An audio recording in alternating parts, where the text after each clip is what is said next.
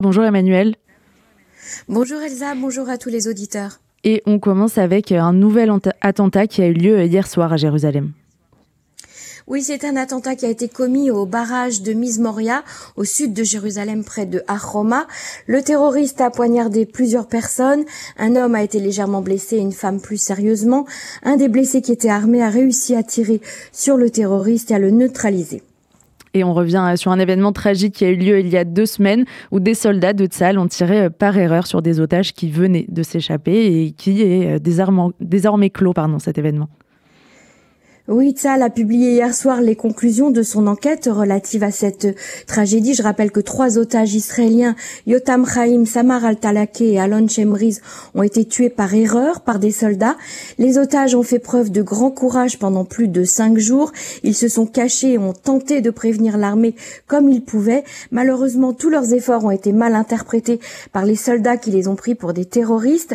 L'enquête a prouvé que la situation était si complexe et que l'armée n'avait aucune qui permettait de penser que des otages se trouvaient là à ce moment-là.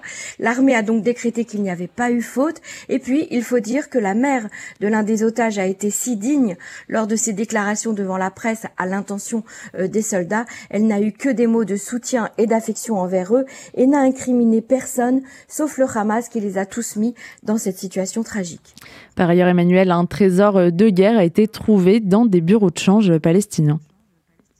Les forces de la cyber-unité LAV 433 de Tzal, du Chinbet et du MAGA vont mener une activité opérationnelle ciblée conjointe dans toute la Judée-Samarie. Au cours de cette opération, des fonds terroristes ont été découverts, des dizaines de millions de shekels dans les bureaux de change, ainsi que dans les coffres forts, des documents et des téléphones tout a été confisqué par l'armée. Le ministre de la Défense, Yoav Galante, a annoncé que ces bureaux de change sont déclarés désormais organisations terroristes. Depuis euh, le début de la guerre, l'ancien euh, chef du Mossad, Yossi Cohen, apparaît souvent dans les médias. Est-ce que ce serait le signe d'un début de campagne politique? Alors pour un ancien chef d'une organisation d'espionnage qui est censé rester discret et secret, Yossi Cohen, lui, est très célèbre. Avenir politique ou pas, on n'en sait encore rien. Il nie lui-même avoir un quelconque projet politique pour l'instant.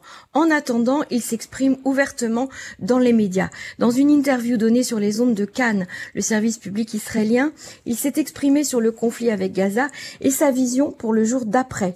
Une fois le Hamas éliminé, nous devrons construire quelque chose qui ne soit pas sous la responsabilité d'Israël.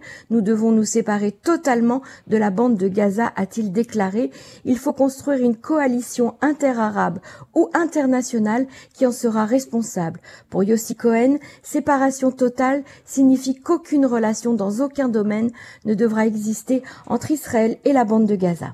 Autre sujet, les réservistes qui sont mobilisés depuis plusieurs semaines et dont la situation économique depuis plus de deux mois devient assez difficile, Emmanuel. Oui, comme vous le savez, plus de 360 000 Israéliens ont été appelés au service de réserve, et ce dès le début de la guerre. Leurs conjoints se sont retrouvés seuls pour s'occuper des enfants, parfois avec des écoles fermées en raison de la guerre, et ils ont été incapables de travailler pendant euh, ces semaines difficiles. Ils réclament de l'aide depuis plusieurs semaines afin d'éviter que leurs entreprises ne s'effondrent. Ce sont des soldats chefs d'entreprise ou commerçants qui se plaignent car depuis deux mois, Rien n'était prévu pour eux, certains ont même perdu leurs revenus ou ont dû liquider leurs enseignes. Le ministre de la Défense, Yoav Galante, et le ministre des Finances, Bezalel Smotrich, ont dévoilé cette semaine un plan de 9 milliards de shekels, dont 2 milliards seraient destinés à indemniser les employeurs, tout comme les réservistes qui se sont présentés sans condition le 7 octobre. Le gouvernement a l'obligation suprême de s'occuper d'eux, a déclaré Galante. Dans cette conférence de presse, ils ont tous deux annoncé que que les réservistes pourront bénéficier de prêts commerciaux garantis par l'État avec un report des douze premières mensualités et d'allocations exceptionnelles, mais qui ne sauveront certainement pas euh, leur commerce et leurs entreprises. Et puis, comme au temps de la guerre d'indépendance, les soldats de réserve pourront également bénéficier d'une subvention de 50 000 shekels pour l'achat d'un terrain dans des villes situées en dehors du centre d'Israël, dans ce qu'on appelle la périphérie. Et enfin, il y a un sujet qui reste important de, mentionner, c'est les personnes évacuées de leur maison depuis le début de la guerre du sud, mais aussi euh, du nord du pays. Oui, ils représentent plus de 150 000 personnes. Les évacués du Nord ont créé un lobby, le lobby 1701, qui représente 60 000 citoyens israéliens. Ils ont écrit une lettre au président américain Joe Biden et à son conseiller Jack Sullivan suite aux informations selon lesquelles ce serait la Maison Blanche qui freinerait Israël dans sa volonté d'attaquer le Hezbollah au Liban pour en finir avec cette menace. Les habitants euh, du Nord ont écrit euh, dans leur lettre Votre politique diplomatique au Moyen-Orient nous transforme en réfugiés dans notre propre pays. Nous attendons de votre part un soutien total processus militaire pour que nous puissions rentrer chez nous. Merci beaucoup Emmanuel Ada pour toutes ces précisions.